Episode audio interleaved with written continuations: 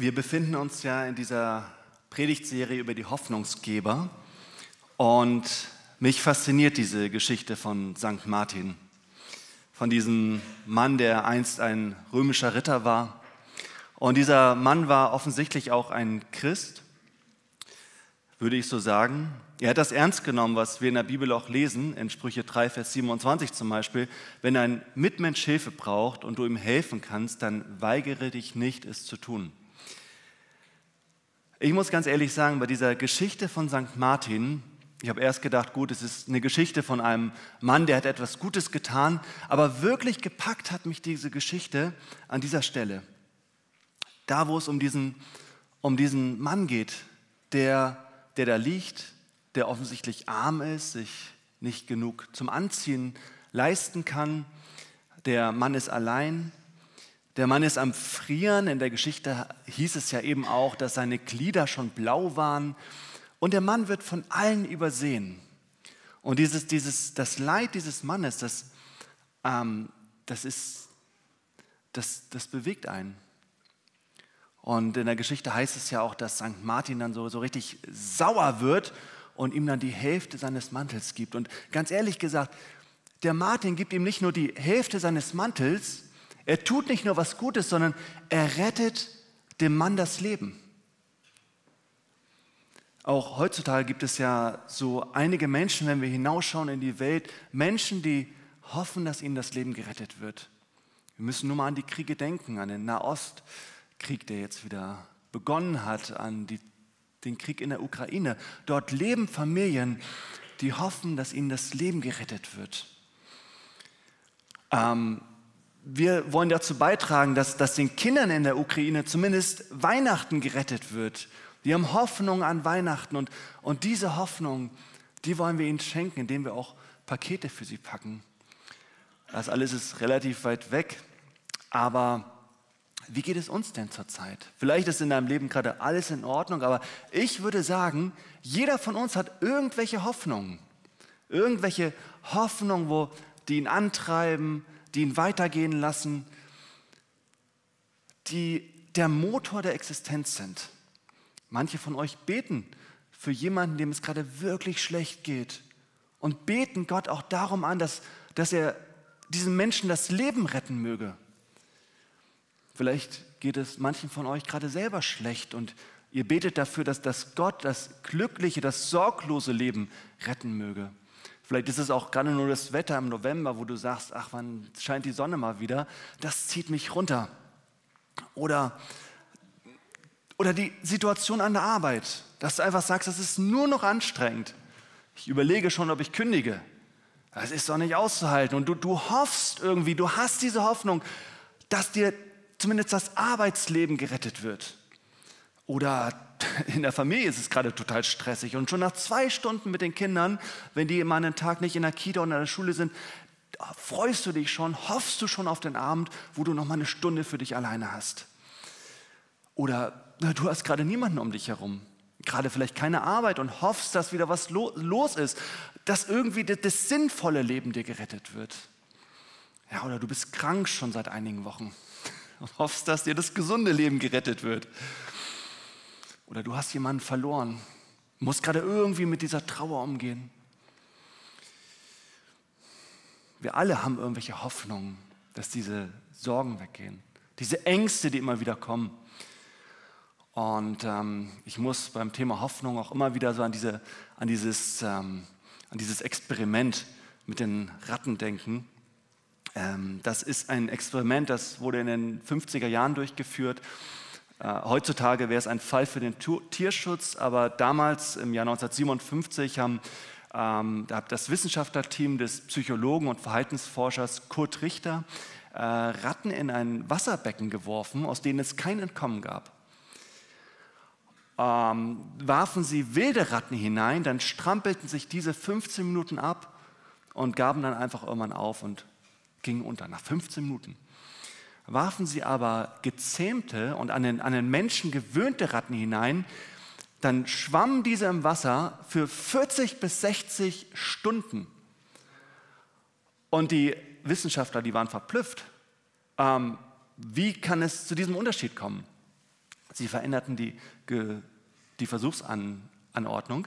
Diesmal nahmen sie die, die wilden Ratten, warfen sie hinein und nahmen sie nach wenigen Minuten wieder heraus und setzten sie dann wieder ins Wasser.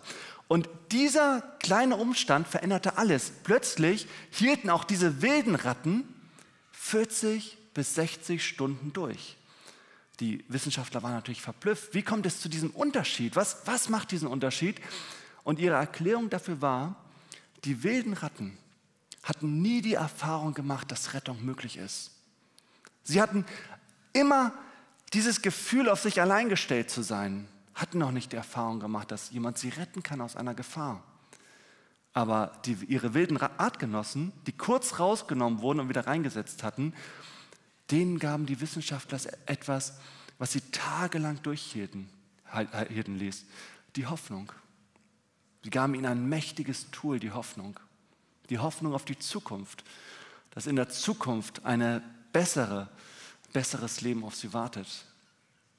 Ich habe euch eine Geschichte mitgebracht von einer Person aus der Bibel, die auch diese Hoffnung auf die Zukunft hatte.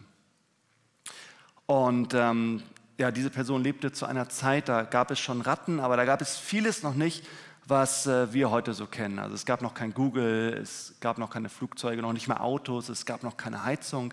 Aber das war den Menschen relativ egal, dass es das alles noch nicht gab, denn das wussten sie ja nicht, dass das irgendwann kommen würde.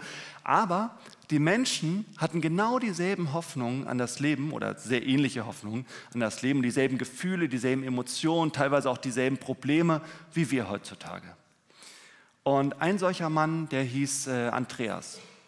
Andreas lebte in Israel vor etwa 2000 Jahren und ähm, nahe am See Genezareth in einer kleinen Stadt. Da war nicht viel los in seinem Leben, also längst nicht so viel wie bei uns. Hin und wieder sah er mal so ein paar römische Soldaten vorbeiziehen, so wie den St. Martin, bevor er der Sankt war. Ähm, aber sonst war nicht viel los.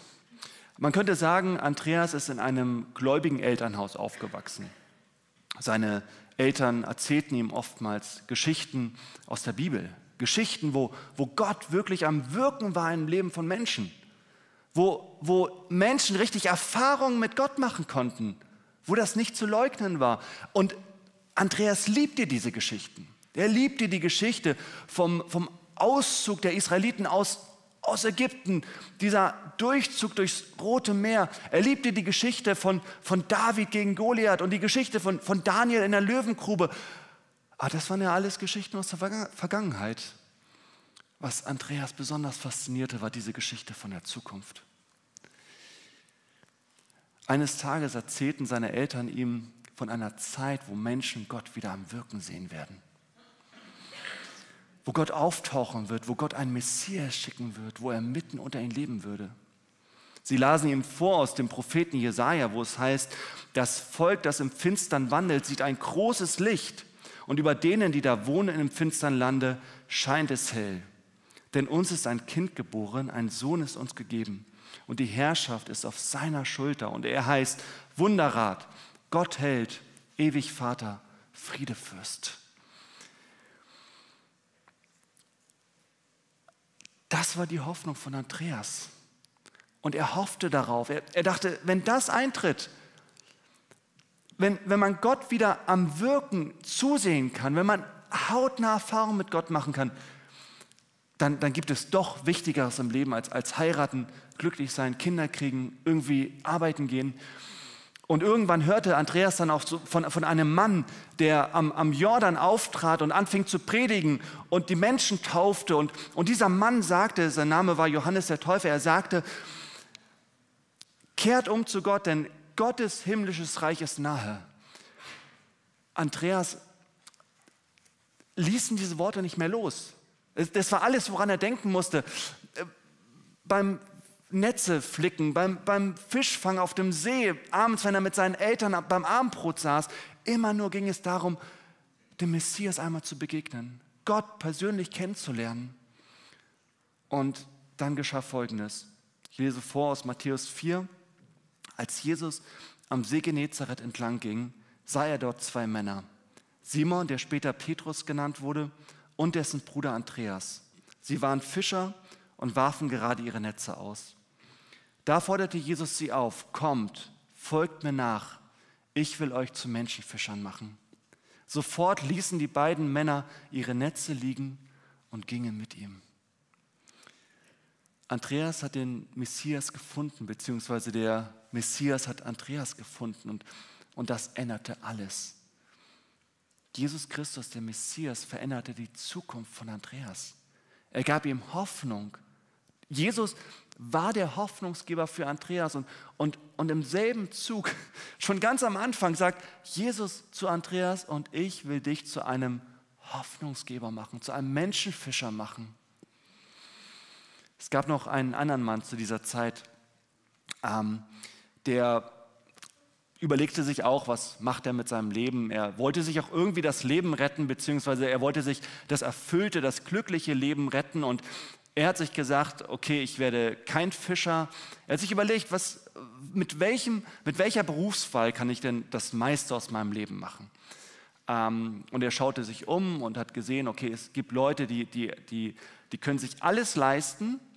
Und dann gibt es Leute, die können sich gar nichts leisten. Ähm, und für ihn macht das irgendwie Sinn. Hast du was, bist du was? Und so wurde er Zöllner. Sein Name war übrigens Matthäus. Und Matthäus wurde Zöllner. Ähm, dachte sich, da muss ich auch nicht viel machen, da sitze ich einfach den ganzen Tag am Zoll und nehme den Menschen die Zölle ab. Ähm, und sein Plan ging auf. Er machte richtig Geld. Er konnte sich glücklich kaufen. Wenn er einen schönen Mantel sah, dann kaufte er sich den. Und es, er war dann auch glücklich für ein paar Tage. Äh, wenn er ein schönes Sofa sah, dann holte er sich das und stellte sich das ins Wohnzimmer. Wenn er eine schöne Halskette sah, oh, den, dann legte er sich die um und ging stolz durch die Straßen. Aber irgendwie, wenn Matthäus dann so abends auf seiner Veranda saß und seinen Rotwein trank, irgendwie war er nicht glücklich. Irgendwie war er unzufrieden. Irgendwie war da so eine Leere. Völlig unlogisch. Andreas dachte, wieso, ich habe doch jetzt alles, ich kann mir doch alles leisten. Was ist denn da los? Dann kam Andreas eine Idee. Andreas dachte sich, also ein ganz wichtiger Glücksfaktor im Leben von Menschen sind Beziehungen, gute Freunde, Menschen um mich herum. Also suchte er sich Freunde, andere Zolleinnehmer, so Leute, die mit ihm auf einer Wellenlänge waren und mit denen traf er sich dann, die lud er oftmals zu sich zum Essen ein. Er veranstaltete auch große Feste. Und ja, das war toll. Das war richtig toll, zusammen zu feiern. Und trotzdem, wenn dann alle wieder weg waren, dann fühlte Matthäus schon wieder diese Leere in sich.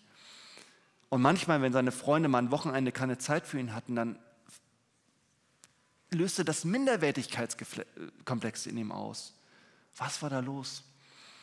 Doch dann eines Tages geschah Folgendes. Als Jesus weiterzog, sah er einen Mann am Zoll sitzen. Sein Name war Matthäus. Jesus forderte ihn auf, komm, folge mir nach.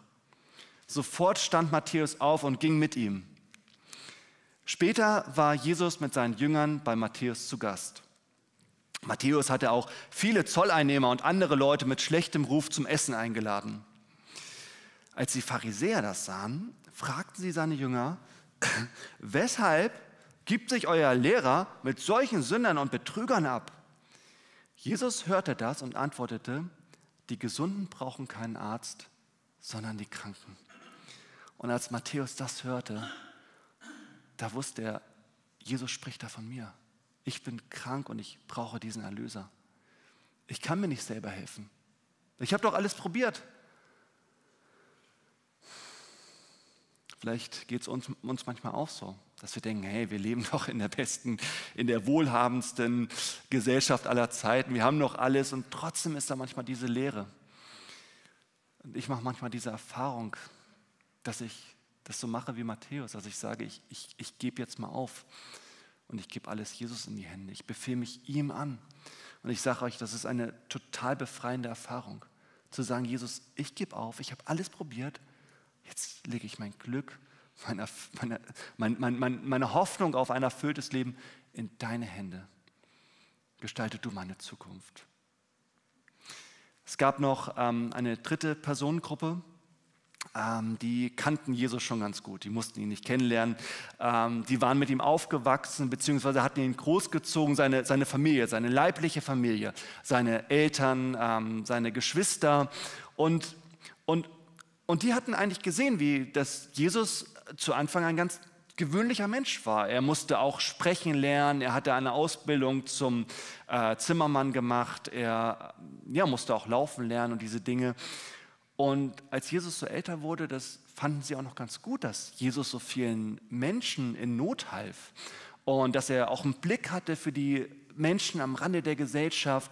Das fanden die alle gut. Aber irgendwann ging es ihnen zu weit. Irgendwann haben sie gedacht, also Jesus, jetzt übertreibt er aber. Als Jesus dann anfing ähm, zu sagen, Gott und ich, wir sind eins, als dann so zum Ausdruck kam, dass Jesus wohl meint, dass er der Sohn Gottes ist? Und dann geschah Folgendes. Während Jesus noch zu den Leuten redete, kamen seine Mutter und seine Geschwister und wollten ihn sprechen. Einer der Anwesenden richtete es Jesus aus. Deine Mutter und deine Geschwister stehen draußen vor dem Haus. Sie wollen mit dir reden. Doch Jesus fragte zurück, wer ist denn meine Mutter? Und wer sind denn meine Geschwister? Dann zeigte er auf seine Jünger. Das hier sind meine Mutter und meine Geschwister. Denn wer den Willen meines Vaters im Himmel tut, der ist für mich Bruder, Schwester und Mutter. Ja, was ist denn der Wille Gottes? Fragen sich jetzt vielleicht manche von euch. Was ist denn der Wille Gottes? Was mich auch fasziniert hat an dieser Geschichte von St. Martin ist dieser Traum, den er hatte. Wie er plötzlich Jesus sieht in seinem Traum und Jesus trägt sogar die Hälfte seines Mantels, die Hälfte, die St. Martin dem Halberfrierenden gegeben hat. Eines Tages wird Jesus sagen, ich war hungrig und ihr habt mir zu essen gegeben. Ich war durstig und ihr gabt mir zu trinken. Ich war ein Fremder und ihr habt mich in euer Haus eingeladen.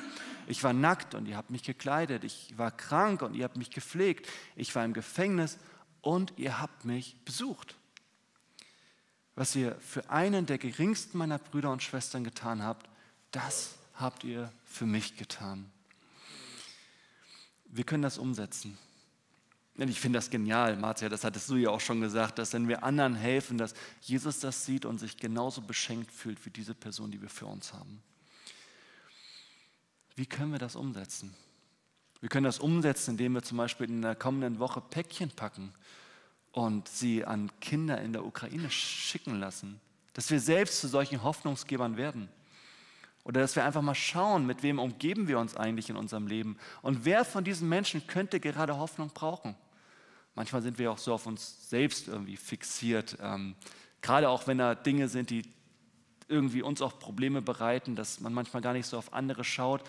Aber dass wir einfach in den nächsten sieben Tagen mal, probiert das mal aus, ich lade euch dazu ein, einfach mal den Blick weiten und schauen, wer könnte jetzt Hoffnung brauchen. Das kann auch der Ehepartner sein oder die Kinder. Und dass wir vielleicht auch mal den Blick ein bisschen weiter fassen. Dass wir einfach mal diese Personengruppen in den Blick nehmen. Wer ist hungrig? Wem fehlt gerade die Kraft, sich selbst ein gesundes Mittagessen zu machen? Ähm, wem können wir Mittagessen vorbeibringen? Wer ist durstig? Wer muss sein Getränk abends alleine trinken? Wen können wir mal wieder einladen auf ein Getränk? Wer ist ein Fremder? Wer fühlt sich allein? Wen können wir einladen in unser Haus, in unsere Wohnung? Wer ist arm? Wer ist krank und muss sich gerade zurückziehen, um jemanden anzustecken?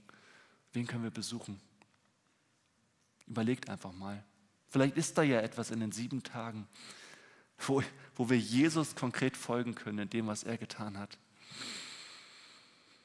Und stellt euch mal vor, wir machen das alle hier so. Dann werden wir wirklich zu einer Hoffnungsgebergemeinde. Stellt euch mal vor, wir kommen auch Sonntagmorgens hier hin und überlegen, wem kann ich denn heute Hoffnung geben? Und wenn wir das so miteinander umgehen, wie hoffnungsvoll wir danach nach Hause gehen werden. Und wir haben allen Grund dazu, weil Jesus hat uns Hoffnung gegeben. Jesus ist unser Hoffnungsgeber.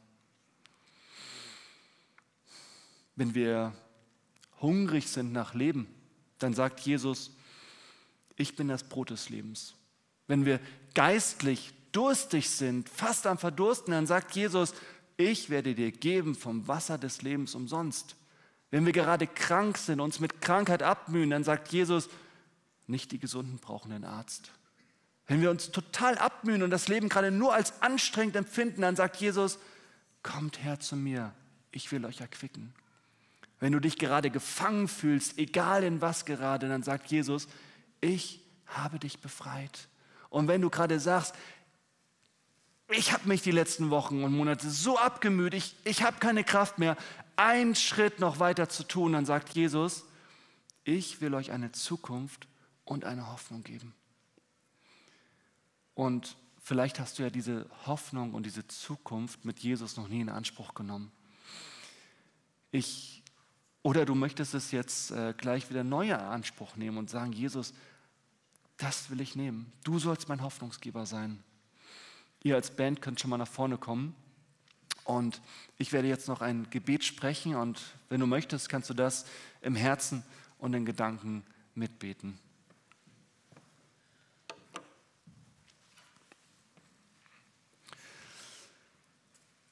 Jesus, ich danke dir, dass du auf diese Welt gekommen bist. Dass du gekommen bist mit dem Ziel, uns Hoffnung zu geben und mit dem Ziel, um uns eine Zukunft zu geben. Eine Zukunft mit dir. Nicht mehr alleine in dieser Welt, nicht auf uns allein gestellt, sondern mit dir, der uns immer wieder auch mal herausnimmt aus notvollen Situationen und uns wirklich rettet. Und Jesus, ich danke dir, dass du dafür alles getan hast, dass du dafür sogar ans Kreuz gegangen bist, dass deine Liebe für uns keine Grenzen hat, dass deine Liebe für niemanden von hier irgendwelche Grenzen hat. Jesus, und du sagst in deinem Wort immer wieder, es ist ganz, ganz wichtig, dass wir das auch annehmen und dass wir dir dann auch nachfolgen, dass wir dich nicht einfach nur reden lassen, sondern dass wir dir wirklich nachfolgen. Und Jesus, das möchte ich tun. Ich nehme das an, was du für mich getan hast und ich möchte mit dir, mit dir gehen, mit dir meine, Le meine Zukunft gestalten. Du sollst mein Hoffnungsgeber sein und hilf mir bitte auch, dass auch ich Hoffnung in das Leben anderer Menschen geben kann. Danke, Jesus, dass du da bist und dass wir uns nicht alleine durch dieses Leben kämpfen müssen, sondern dass du immer bei uns bist und uns hilfst und uns rettest und uns Hoffnung gibst und dass du eine wunderbare Zukunft für jeden von uns bereithältst. Amen. Wir wollen Gott ein Halleluja singen. Und für alle, die möchten, die finden die deutsche Übersetzung auf